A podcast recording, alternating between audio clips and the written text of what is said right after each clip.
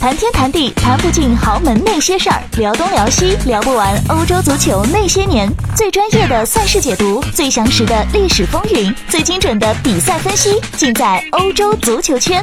马上搜索微信公众“欧洲足球圈”，收看收听更多精彩内容。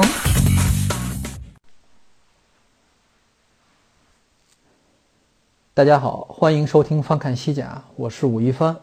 昨天看了解放者杯决赛啊，感慨良多，想给大家呃讲一讲。但是呃录音之前嗓子一阵痒痒啊，咳嗽，呃就把这个临时把这个任务交给了李晨啊。李晨果然也不负众望，呃这个节目做得非常好，他现在做得越来越放松了，而且他懂得非常多，呃他感情比我充沛。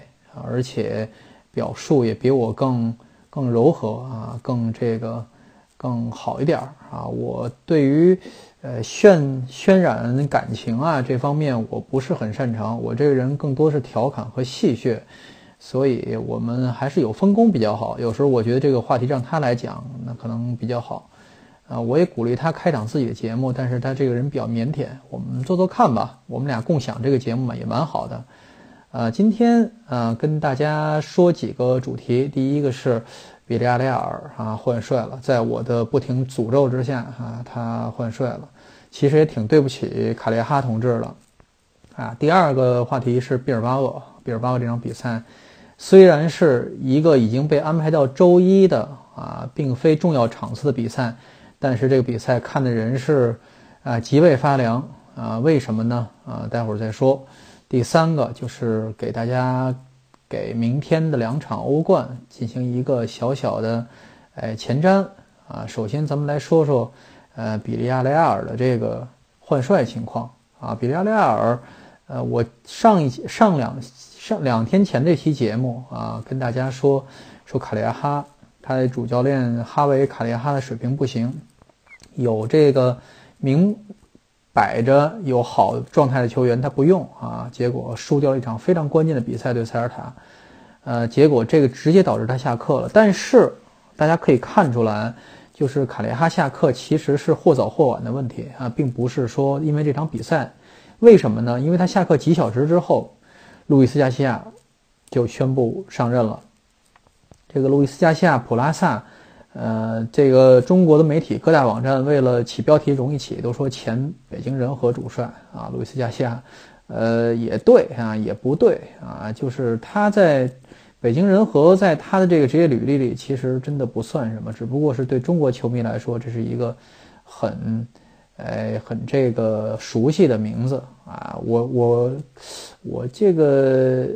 劝劝大家不要就是这么省事儿。对于外国人名，不要说什么，呃，到中国变恩里克，人家叫路易斯恩里克，路易斯恩里克，呃，他他不是他的姓名，只是他的名字啊。呃，路易斯加西亚，因为西班牙加西亚是西班牙第一大姓，你必须得把路易斯带出来。一是对人表示尊重，第二是这也便于区别，你别就到家中国就变就变成拉法加西亚洛佩斯。啊，马丁内斯，哎呀，你这个，人家在习惯在西班牙怎么叫，其实咱们中国官方俱乐部应该怎么宣布啊？就主要是俱乐部省事儿，啊，领导们省事儿，啊，这是一个很不好的习惯。路易斯加西亚，嗯，说起来也挺有意思的，因为他在呃零五零六赛季吧，还是零四零五赛季，也曾经执教过比利亚雷亚尔的二队。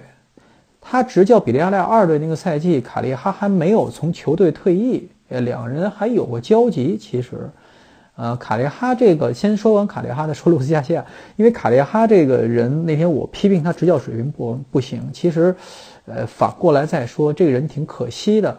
为什么呢？嗯，他球员时代是从，呃，业余联赛那个当地瓦伦西亚当地那个翁达。转到比利亚雷尔，当时在西乙，然后跟队升级以后打过欧战，等于是一个见证了比利亚雷尔从一个小球会，从一个不起眼的一个小镇球队，成为国际呃大俱乐部的这么一个过程，是一个见证人。而且他不但呃球员时代在球队踢球，呃退役以后像自己的这个同袍。呃弗兰西斯科·莫利纳一样啊，也就在队执教了啊，在带过，他是一四年开始在队内执教啊，呃，带 C 队，然后带了几天的二队，然后上来直接提拔上带一队了。他临别的时候开了新闻发布会，这个记者会，呃，接受专访啊，说了一些非常让人动情的话，就是他觉得他说比利亚雷尔是他自己生命中的一部分啊，这个离开球队对他来说是一个非常痛心的事情啊，确实是这么回事儿，就是，呃，一个人在一家俱乐部，在这么一个单位啊待这么久啊，付出了心血。付出了努力，也得到了机会，得到了回报，呃，因为一些，就是一个高风险嘛，你当一队主帅就是很高风险嘛的这么一个状况啊，就是不得不离开俱乐部。呃，比利亚雷尔这个情况就比较特别，就是我那天说了，他特别爱提拔二队主教练上来，在佩莱格里尼卸任以后，他先后提拔过，呃，胡安卡斯卡洛斯加里多啊，提拔过。莫莉莫利纳提过提拔过这个贝拉斯克斯，这些都是从二队主教练二队提拔上来到一队当主教练的。然后从一队最时带的时间最短的莫利纳大概带了十几轮啊，贝拉斯克斯可能更短啊，因为在西乙嘛，带了半个赛不到半个赛季就被炒鱿鱼了，然后就从此就离开比利亚雷尔了，不管之前在那蹲了多少年。啊，就没再回来过，所以这件挺可惜的事情，就是说你现在说再见，可能就是永恒，就永就是永别了啊。也许再过多少年，因为从二队提拔到一队，然后又回二队执教的这个情况，只在哪儿出现啊？一般都是在毕尔巴鄂这种球队，他的这个呃青训更青训营更呃这个跟一队的。联系更紧密一些，而且他的这个传统非常特殊，其他这些俱乐部基本上出来以后就很少再有回去继续当上主教练的了。呃，比尔毕尔巴鄂非常多，你像巴尔维德呀，你像原来的波图加尔就干过这个事儿，所以卡列哈还是很还是很这个可惜的，因为他三十九四十岁，还应该再带一带这个呃就是低级别球队，因为他带西甲球队明显是。呃，明显是呃水平不足，需要积累更多经验，需要更多的呃积累更多应变机制啊。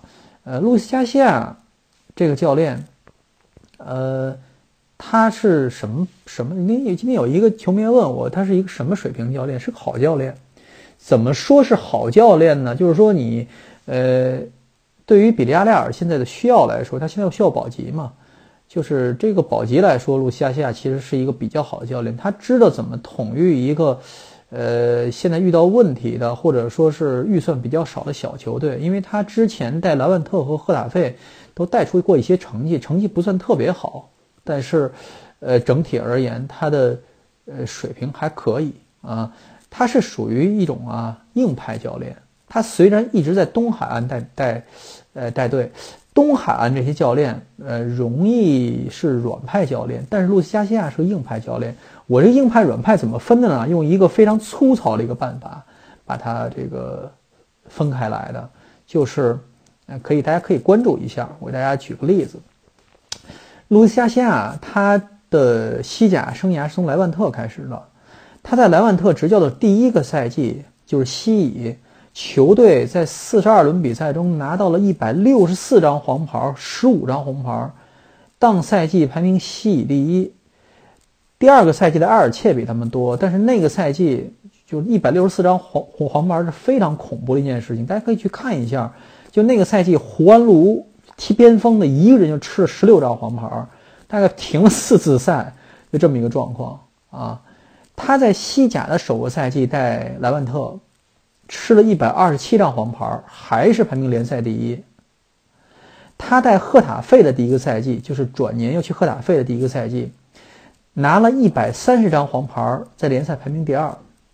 他离开赫塔费之前那个赛季，二零一三一四赛季，赫塔费拿到了一百二十四张黄牌，还是排名联赛第一。说明什么问题啊？这个教练带队，那简直踢球太脏了。这是一个带队踢球，那简直是，是这拆迁队，那简直不是足球队，是吧？那那那他得跟他踢球简直风险太大了，血肉横飞场上。呃，但是大家可以回想一下，就是这两支球队，赫塔费好，莱万特好像是传统上就是拿黄牌比较多，踢球非常硬朗的球队。其实不是传统上，也不是说因他而起，而是卢斯加西亚确实在这个两支球队的这个整个这个技术特点的。奠定过程中起了一个非常重要的作用，因为赫塔费直到今天也是联赛拿黄牌最多的球队之一，呃，莱万特也是，啊，莱万特这个赛季可能稍微好点，上个赛季也是，就是他是一个非常会把整个球队带向某一个风格领域的这么一个教练，呃，他执因为莱万呃赫塔费在他执教之前是一个踢球偏技术化的一个球队，爱用老将。啊，爱用这些呃技术化的一些球员，嗯，但是他执教以后，前锋呢基本上都是有点那种冲击力非常强的打手型前锋，基本上就是这么一个状况啊，呃，吃黄牌非常多。我们再回头看看，转回来说卡列哈，啊，卡列哈，卡列哈在上赛季执教比利亚雷尔，他带队拿到了一百一十三张黄牌，啊，排名联赛第二。呃，虽然比不了赫塔费和莱万特啊，这个，但是这个黄牌数非常可观了啊，一百一十三张黄牌。当然也不能全赖他，之前六轮那埃斯克里瓦其实也应该算在数据内。可是大家看看埃斯克里瓦的执教数据，埃斯克里瓦执教这个比利亚雷尔那个赛季，其实拿了九十多张红黄牌啊，整总体水平比卡列还要低。在他之前，马特里诺更少，这很反映执教水平，就是说。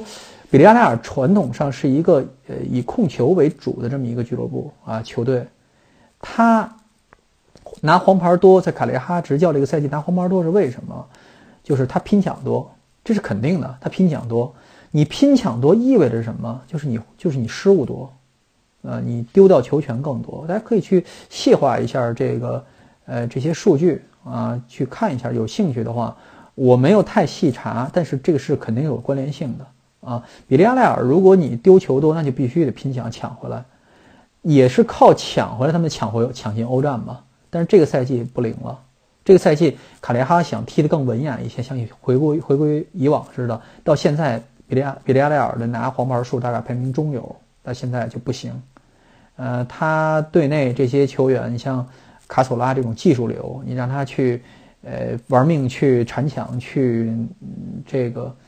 呃，犯规是不可能的啊，这个很反映现实。你别小看黄牌数这么一个统计数字，很反映现实。所以，路西加西亚这个教练，呃，他能否在比利亚雷尔把这球队带保级，呃，取决于他这些黄牌拿的值不值，这是非常重要的一个数据，大家可以观察一下。好，先暂时休息啊，休息，呃，这么十几秒钟，咱们再进入下半段的，哎，翻看西甲。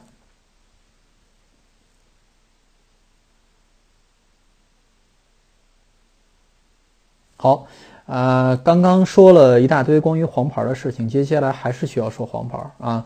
我刚才提到比利亚雷尔啊，这个比利亚雷尔在不是皮利亚雷尔，对不起，在赫塔费，呃，在路易斯加西亚执教第一个赛季啊，拿了一百三十张黄牌，当赛季联赛排名第二。大家知道当赛季第一拿黄牌第一的球队是谁吗？西班牙人。西班牙人当时主教球队的是谁呀？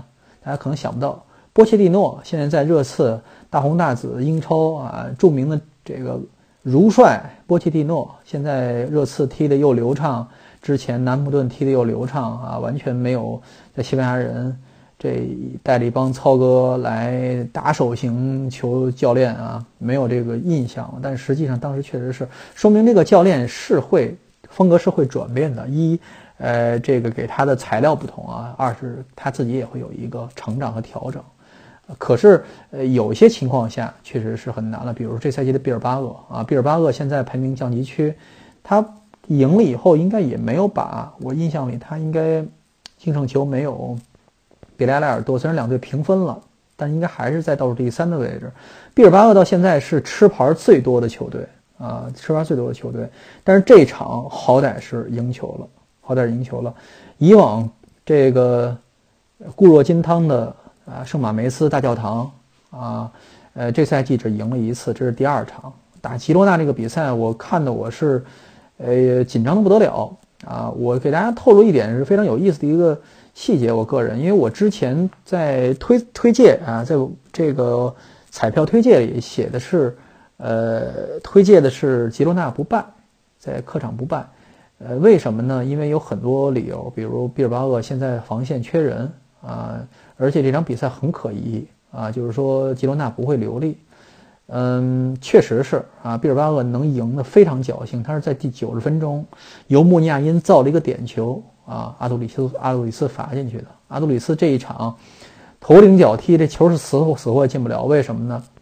给吉罗纳把门的这个门将太出色了啊！我之前一直在说吉罗纳的这个，呃，他的这个摩洛哥门将布努啊，非常出色，是现在状态最出色的西甲门将。但是啊，这个他因为受伤了啊，本来已经是挂牌准备退休的二号门将伊赖索斯，哎，出场以后第一场、第二场打的不怎么样，这场是神了。他这个这高阶低档什么球都能扑出去，给这帮自己这帮老伙计郁闷坏了。伊赖索斯是毕尔巴鄂的青训球员啊，他在西班牙人成名之后回到了回到毕尔巴鄂，守了大概将近十年的门啊，后来。让位给了这个现在的嗯这些门将年轻门将，嗯，但是他的水平看来是还是真的不错，嗯，他身高体重都太重了，不太适合现在，不像布努那么轻盈，啊，阿杜里斯啊，他的老伙计也是踢点球的时候捏了把汗，他踢点球的时候，队友德马克斯不敢看了，就跟踢一场决赛一样，踢一场这个杯赛决赛一样。队友都不敢看了，球迷都捂着脸，嗯，这要踢丢了，那有点要踢丢就要降级了，就是这种感觉，其实并没有那么严重，就可想而知大家对这场比赛的重视。阿杜里斯面对伊赖索斯啊，伊赖索斯其实是非常熟悉阿杜里斯的罚球习惯的，但是还是判断错了啊！我不知道是判断错了还是故意放进去的，咱们说句不好听的吧。但是从伊赖索斯前九十分钟的表现来看，不太像放水，是吧？要不这戏演的也太，太真实了。你包括这个造点球的穆尼亚因是吧？也是，呃，那个点球，你说要不是，包括之前吉罗纳有一个进球被吹掉啊，这个波尔图一脚传中，但是斯图亚尼，呃，在接球的时候是被人干扰了一下，我没看见是耶赖耶赖还是这个，呃，乌奈呃，乌奈努涅斯啊，铲球的时候打他手上了。如果没有这个视频裁判，那比尔巴鄂黄了。嗯，比尔巴鄂黄了，他肯定是这球要判进了，因为很难很难看到那个手球非常快，而且非常隐蔽。呃，这个这个点球也是，这个点球也是非常不容易判断的那么一个球。但是比尔巴鄂就有这样的硬气命硬吧？啊，为什么大家不希望比尔巴鄂降级呢？包括我在内，因为呃，比尔巴鄂。这个代表的一种传统。如果毕尔巴鄂连毕尔巴鄂降级了，说明这个传统足球真的真的要被断送掉了。就是我们这些看传统足球，就是当然我们看球的时候是已经慢慢在商业化了，是慢慢在商业化。但是，呃，不希望这个传统足球就这样就死掉。这种传统足球文化，呃，所以毕尔巴鄂这赛季无论如何也得保级啊。送谁降级呢？送谁降级，我也不透露自己的这个主观意愿了，是吧？比利亚雷亚尔我也是非常喜欢的一个球队，我跟那个俱乐部的关系非常好，那就看谁命硬了，是吧？呃，接下来给大家做一个欧冠的小小的前瞻，其实也没什么好前瞻的，为什么呢？马竞和巴萨都出现了啊，这两场比就是两场比赛其实没什么可踢的了，马竞还有的可踢，为什么呢？还有小组第一要争。多特蒙德打摩纳哥肯定要更轻松一些，但是布鲁日的情况也比较复杂，因为布鲁日已经确保一个欧联杯名额了，他没有欧冠可打，他真正无欲无求了。你这场放水不放啊？马竞可能要拼一拼啊，拼一拼。嗯，但是你说值不值当呢？是吧？这个，所以这场对于西蒙尼来说是挺难把握的，因为现在。呃，球队伤员比较多，我估计以西蒙尼的性格，还是该多少有多少主力，还都是会派上场，不会太放松。尤其卡里尼奇现在正是练他的时候，他每一场现在都不打满比赛嘛。上一场进了一个球，其实只踢了五十多分钟，其实连跑都没没太跑，他连触球都很少啊，就是还是继续让他踢一踢。我估计是这么回事儿。巴萨这场就更有意思了，巴萨因为已经锁定小组第一了啊，他对热刺，热刺要玩命啊，热刺要在诺坎普玩命，为什么呢？跟国际米兰同分啊，热刺必须赢下来才能确保自己欧晋级这个淘汰赛啊。国际米兰那边的比赛相对好打一点儿，那就看巴萨放不放水了，是吧？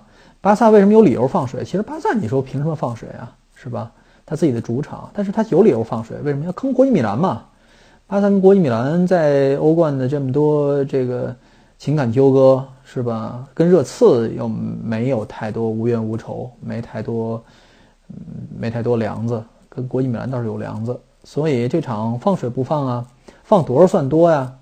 啊，这场其实已经有点放水了。为什么呢？巴尔德维德已经承认、确认是让路易斯·苏亚雷斯。啊，休息了，啊，这场他不踢。梅西上不上呢？那记者问了，巴尔韦德说，再过一天，二十四小时之后，大家就知道了，就知道他梅西上不上了。梅西上不上啊？梅西肯定上啊。巴尔韦德做不了梅西的主，这是第一。梅西现在状态这么好，金球奖结束以后，正好来感觉。前两天又在这个，昨天又在诺康呃伯纳乌看场球，是吧？呃，心情心情也不错啊。这个带着孩子、老婆孩子，刚买架私人飞机，进对西班牙进俩任意球，他现在感觉正好，不可能让他不首发。你这否则这个这个梅西也太放松一点了。他估计是要在呃，因为他在国家队的比赛是到今年年底嘛，马上就要来阿根廷足协就要来跟他谈说这个回归国家队的事情，所以梅西要在圣诞节之前要把这点能量要释放一下。啊，这是这是另外一个点，还有一点是什么呀？登贝莱，登贝莱啊也进大名单了。为什么说这个事情为什么也是个点呢？登贝莱前两天又迟到了，在训练又一迟到迟了俩小时，让我想起了侯宝林一段相声，是吧？这一看表啊，七点四十了啊，上班来不及了，肯定迟到了。哎，一翻身起床了，我又睡了，睡了，哎，睡这睡这份香就别提了。啊，估计就是这么一么一档的事情。登贝莱迟到俩小时，你这事儿难道不重罚吗？是吧？你之前一而一而再再而三，哎，连话都没废。上次还晒的两天冷板凳，让这个马尔科姆在欧冠打了首发。这一天直接原谅你了啊！除了原谅你，还有什么可以？我能我能做什么呢？是吧？为什么呢？我故意登贝莱的主啊，巴尔韦德也做不了。大家可以。从这一点可以想象一下，巴尔韦德估计在明年夏天啊是肯定要离队的。我估计是这么回事儿。他在俱乐部内部的权力是越来越小了啊。呃，登贝莱这种不守纪律的情况，实际上是完全是他呃有可以做主了。但是他现在应该是呃也不想做主了啊。所以登贝莱被原谅了，估计要上吧。呃，所以热刺能不能？能不能这个拿下，呃，小组第二，那就看自己的本事了。自己得打出百分之一百二的水准，呃，盼着梅西、登贝莱啊瞎踢啊，别别别踢任意球，别使那么大劲了啊，就是这么一回事儿啊。他他只能是一边努力，一边得盼着巴萨真的放水，否则是真的够呛。嗯，本期就说这些啊，明天咱们再。看一下这两场比赛是不是像我想像像我说的这样，然后再关注一下后天的这两场欧冠比赛。好，本期翻看西甲到此结束，谢谢大家，明天再见。